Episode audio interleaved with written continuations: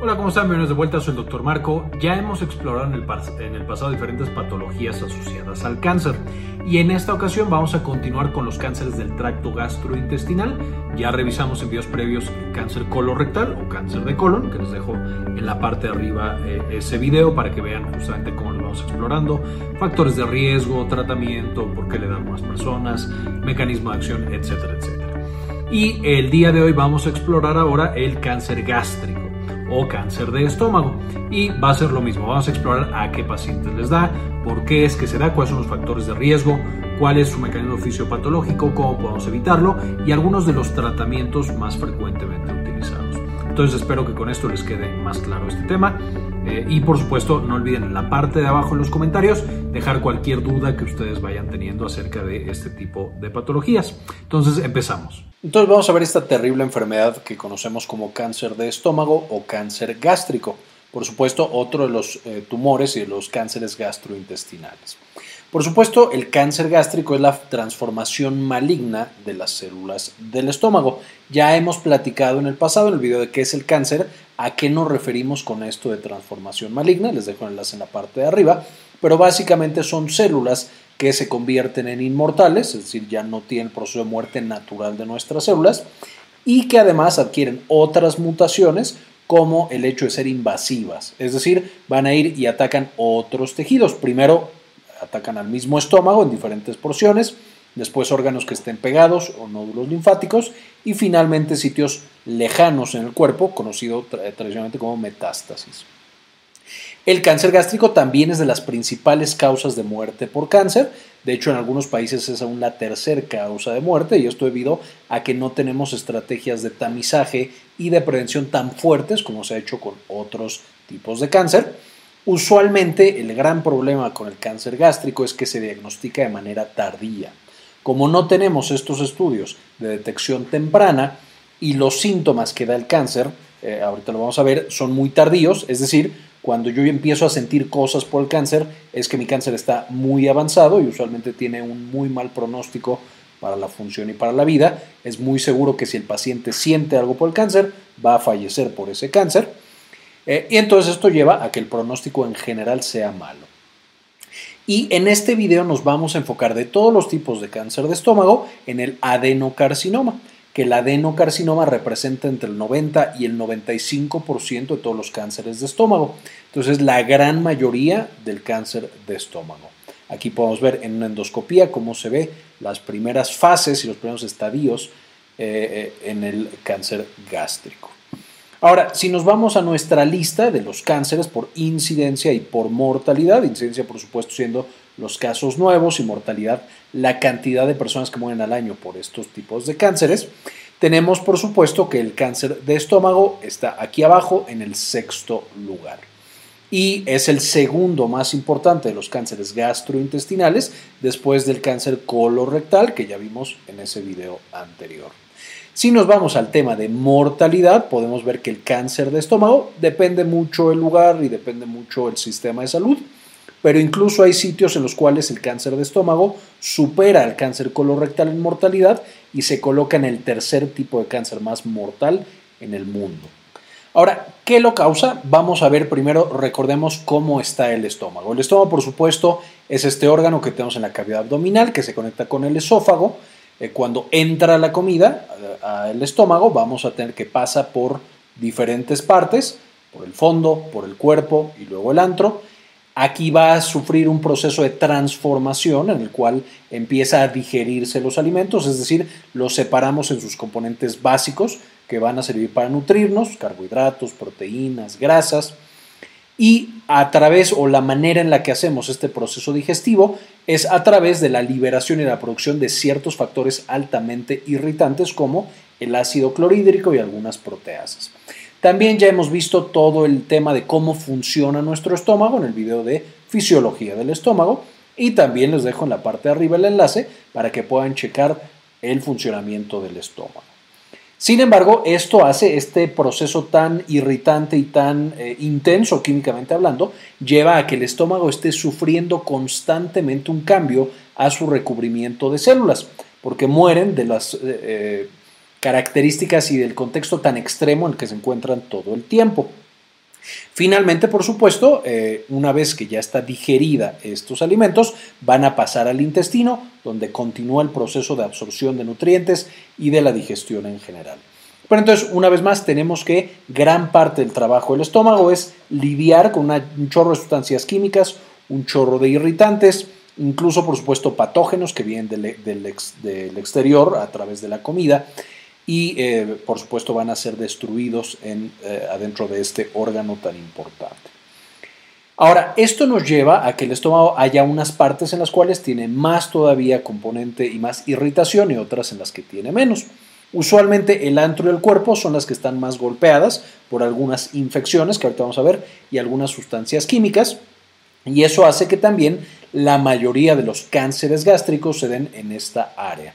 El 40% de los cánceres gástricos van a estar en el antro o de la mitad para abajo, 40% más o menos en la mitad, eh, es decir, alrededor del cuerpo gástrico, y el resto van a estar o en la parte de arriba, fundus, cardias eh, y la unión entre estómago y esófago, o van a ser una combinación de dos o más regiones de las que estamos mostrando aquí.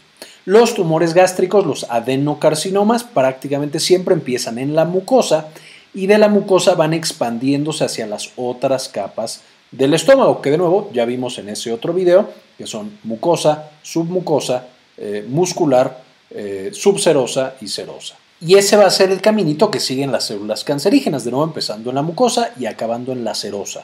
Y de la serosa saltando a otros órganos que estén pegados, como el vaso que estaría acá atrás o el hígado que estaría por acá, e invadiéndolos literal. Pueden invadir también la pared abdominal y también pueden irse a través del sistema circulatorio y especialmente el sistema linfático hacia nódulos o a dar metástasis lejanas del estómago. Y sería, por supuesto, una versión mucho más avanzada del cáncer de estómago.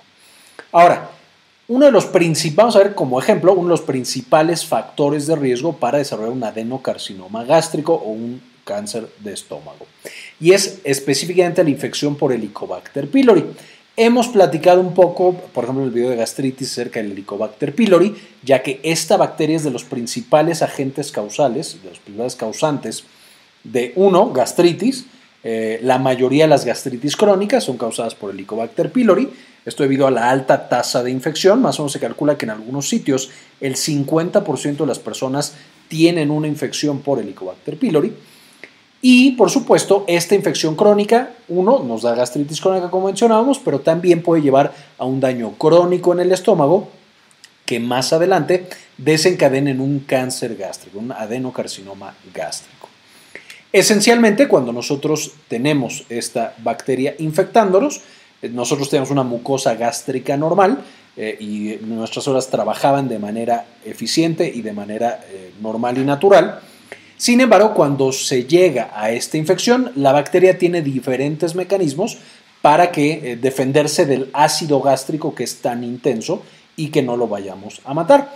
Esto incluye la, la formación de amonio, y algunos otros compuestos que vamos a ver un video futuro de Helicobacter pylori, de qué onda con esta infección y cómo se da el tratamiento, que les dejo, ya que tenga el video hecho, porque ahorita no lo tenemos todavía, les dejo el enlace aquí en la parte de arriba para que lo chequen. Pero esencialmente cuando tú tienes esta infección por Helicobacter pylori, tú vas a tener una gastritis crónica, porque la bacteria y sus toxinas como el amonio van a estar irritando de manera crónica a la mucosa que de nuevo son células que ya de por sí tenían una vida difícil porque estaban rodeadas de sustancias muy inflamatorias y muy corrosivas y ahora con lo que está produciendo esta bacteria pues les va peor.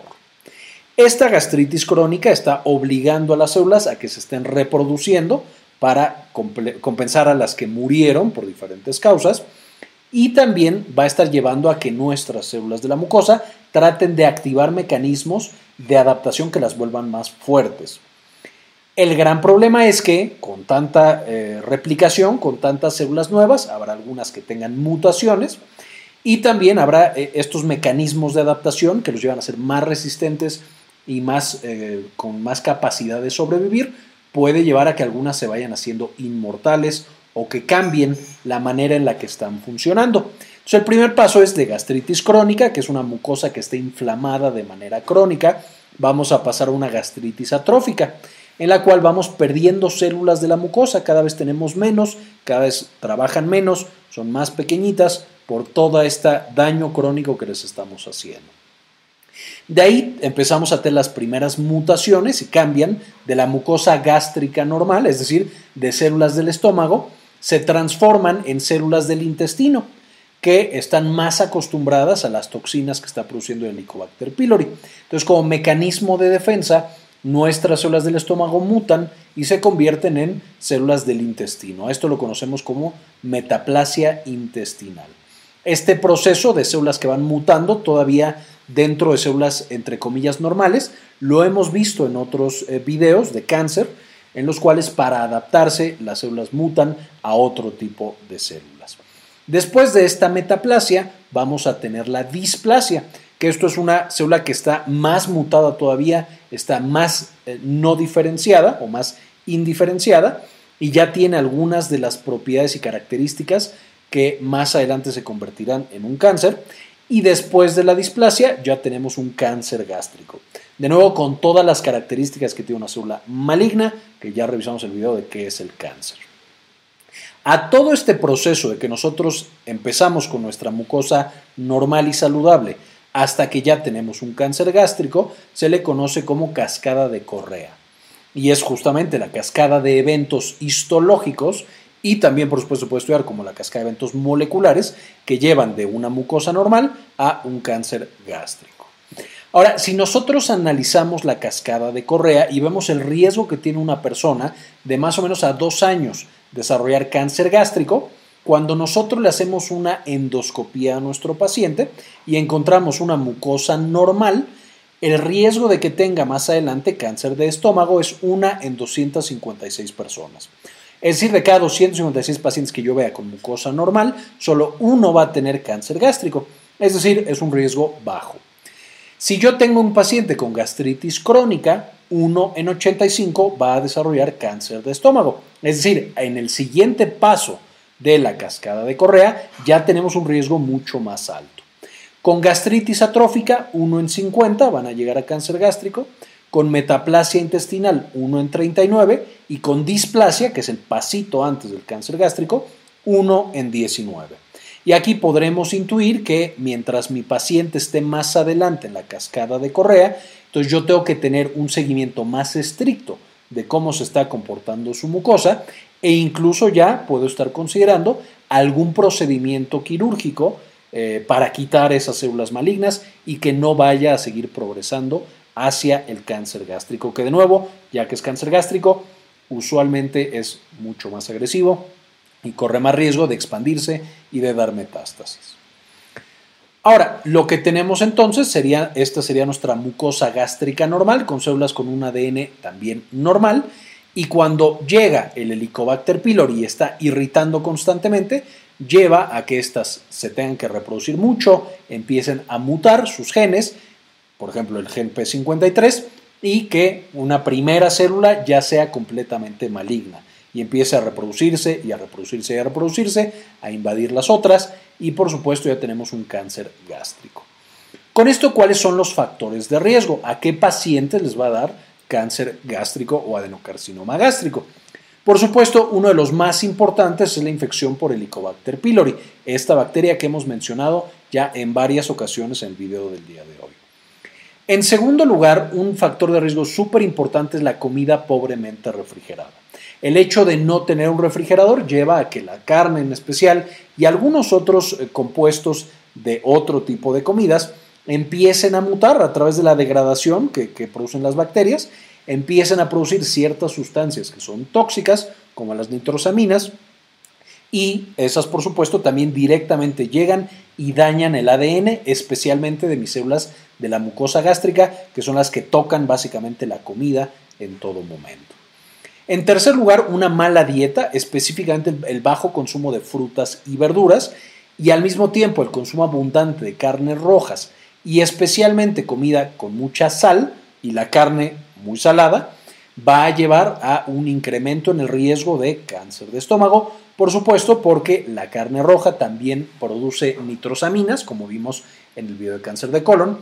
Eh, la comida con mucha sal puede dañar directamente las células de la mucosa Mientras que el consumo de frutas y verduras, al estar llenos de antioxidantes, pueden proteger a nuestras células de la mucosa y favorecer la reparación del ADN. Además de esto, van a disminuir la producción de nitrosaminas, la fibra también eh, tiene efectos benéficos en nuestra microbiota y va a tener muchas otras ventajas el consumo de frutas y verduras. Eh, además de esta parte que es la dieta, que por supuesto la dieta es el factor más importante junto con esta infección del Helicobacter pylori, pero el factor más importante para los cánceres gastrointestinales, el consumo de tabaco y el consumo de alcohol, por supuesto, también son un factor de riesgo extremadamente importante para el desarrollo de cáncer de estómago y aumentan la aparición del mismo. Tenemos la carga familiar y el cáncer hereditario. Aquí ya hablamos también de cánceres hereditarios de colon. Va a pasar muy similar con los cánceres eh, de estómago. Y también les dejo aquí arriba el video de cánceres hereditarios para que lo puedan checar. Pero básicamente, si yo he tenido muchos casos de diferentes cánceres en la familia, especialmente de cánceres gastrointestinales y especialmente de cáncer de estómago, pues mi riesgo naturalmente va a ser más alto que el de la población general que no tiene ese antecedente familiar tan importante. Algunos factores de riesgo un poquito menos frecuentes, la anemia perniciosa, que por supuesto es una enfermedad autoinmune en la cual directamente se lesiona a las células del estómago por mi sistema inmunológico y las úlceras gástricas previas, todos esos pueden llevar, que de nuevo estamos hablando de daño al estómago, todo eso puede llevar a que más adelante aparezca cáncer gástrico. Otro factor de riesgo que también hemos visto común para muchos tipos de cáncer es un peso no saludable. El sobrepeso y la obesidad constituyen un factor de riesgo importante para tener este tipo de cánceres y en esencia, en esencia cualquier tipo de cáncer. Ahora, ¿cuáles son los signos y síntomas con esta enfermedad? Incluso de pronto no sé si debería ponerlos o no, porque cuando nosotros encontramos los signos y síntomas es que usualmente es muy tarde y el paciente tiene un pésimo pronóstico y probablemente vaya a fallecer por culpa de ese cáncer. Pero en términos generales, los, síntomas y, los signos y síntomas van a ser alteraciones gastrointestinales. Si tú tienes una masa que está creciendo en el estómago, pues vas a tener indigestión, es decir, ya comiste y nomás no estás logrando procesar bien los alimentos porque tienes una masa. Vas a tener náusea y vas a tener vómito o reflujo también, dependiendo también dónde esté ubicado ese tumor. Vas a tener disfagia, es decir, te cuesta trabajo tragar la comida y que entre en el estómago. Vas a tener plenitud postprandial o saciedad temprana, es decir, con poquito que coma ya estoy completamente satisfecho eh, o eh, simplemente ya que empecé a comer, muy rápido ya no me cabe nada más. Por eso mismo vamos a encontrar en nuestros pacientes pérdida de apetito, ya no quieren comer por la masa y también por toda la respuesta inflamatoria asociada a un tumor. Podemos presentar sangrado de tubo digestivo y este puede verse a través de las evacuaciones, como una melena, o a través de vómito en algún punto, conocido también como hematemesis pérdida de peso por todo lo que hemos estado mencionando, linfadenopatía, literal ya encontramos ganglios linfáticos por algún lado crecidos, no dolorosos, solamente están grandes y duros, y compresión y daño a órganos vecinos. Y esto puede ser, si estoy comprimiendo, por ejemplo, el hígado, pues el paciente puede ponerse amarillo porque tiene ictericia. Si eh, le da al vaso, pues entonces puedo sentir el vaso, puedo tener una molestia, puedo tocar el hígado, etcétera, etcétera. Entonces, Ahí podemos también encontrar estos signos y estos síntomas. Ahora, con esto entonces, ¿cómo se detecta y cómo se diagnostica? Lo primero que podemos hacer, y esto es algo diferente a lo que hemos visto en otros tumores, son los marcadores tumorales.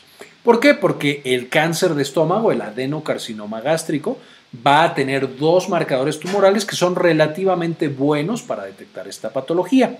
El primero es el, el antígeno carcino embrionario, el cual está presente en alrededor de 50% de los cánceres gástricos. Por supuesto, esto se vea que la mitad de todos los cánceres no los podemos detectar con este marcador. Y el otro es el CA199, que tiene más o menos eh, presencia en el 20% de los cánceres gástricos. podrán ver esto, no es tan frecuente, nos puede orientar un poco, pero no es como vamos a hacer el diagnóstico definitivo o encontrar la mayoría de los cánceres. En segundo lugar, el mejor estudio definitivamente es la panendoscopía con biopsia. Y esto es literalmente meter una cámara al estómago, observar el estómago y en algún sitio que yo vea sospechoso, que vea que tiene algún tipo de lesión, yo tomo biopsias en ese punto y alrededor para ver cómo está ese estómago en este momento. La gran ventaja de la panendoscopía es que también me permite ver otras estructuras, la conexión del estómago con otros órganos y también diagnosticar otras cosas que puedan estar causándole problemas a mi paciente. Entonces la panendoscopía va a ser eh, probablemente el estudio más importante para cáncer de estómago. Además, podemos hacer estudios de imagen. Aquí tenemos tomografía computada y resonancia magnética. Estos, si yo tengo una lesión en la mucosa, no me lo van a enseñar porque es demasiado pequeño y demasiado preciso. Estos más bien funcionan para, ya que está más avanzado el cáncer, saber qué tan avanzado está y por lo tanto poder planear la cirugía de manera adecuada. Ver si pega con alguna arteria, con algún nervio, con algún otro órgano y de esa manera tener una cirugía mucho mejor para mi paciente. Entonces los estudios de imagen, igual por ejemplo aquí vamos a agregar otros estudios de imagen, una radiografía de tórax, eh, los estudios contrastados, etcétera. De nuevo, no son para encontrar tal cual el tumor usualmente, más bien se usan para ver qué tan avanzado está y por supuesto el estadio entonces en el que está esa tumoración. La ultrasonografía endoscópica, muy similar, metemos una camarita, eh, pero la camarita ahora también tiene esta capacidad de hacer ultrasonido. Y por supuesto, esta es la gran ventaja que nos ofrece, es de nuevo, eh, a lo mejor este tumor no lo vemos tan bien como una panendoscopia con biopsia, pero nos permite ver los vasos sanguíneos que están pegados al tumor a través de Doppler o a través de otro eh, mecanismo de, de ultrasonografía y otras cosas que no son evidentes a simple vista con una panendoscopía. Finalmente, ya hablamos un poquito de los estudios contrastados, también estudios moleculares. Yo tomo el tumor, le hago estudios para ver qué genes tiene, qué genes ya no tiene, qué receptores y demás.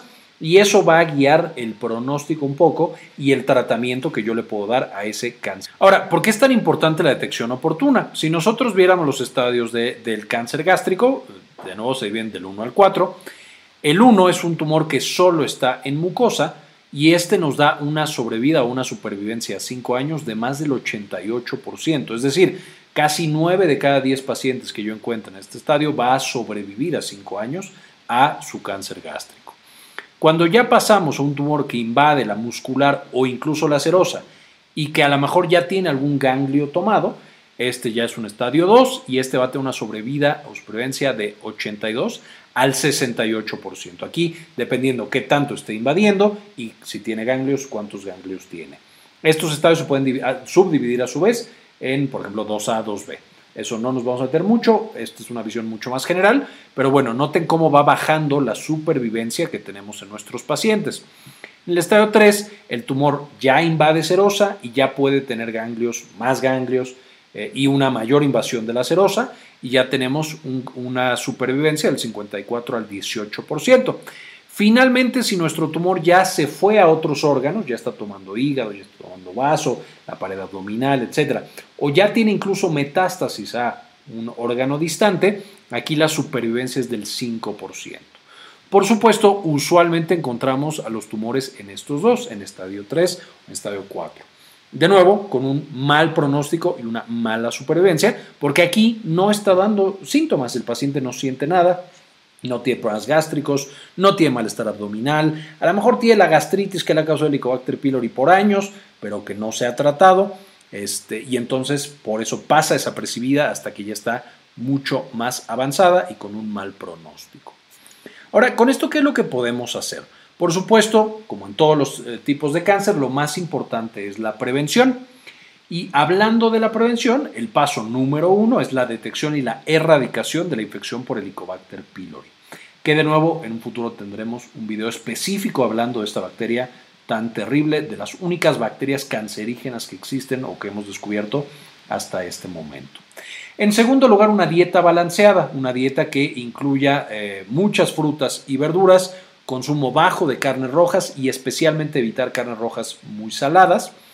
Eh, toda la comida salada hay que evitarla también y por supuesto el alcohol consumirlo lo menos posible y evitar el consumo de tabaco.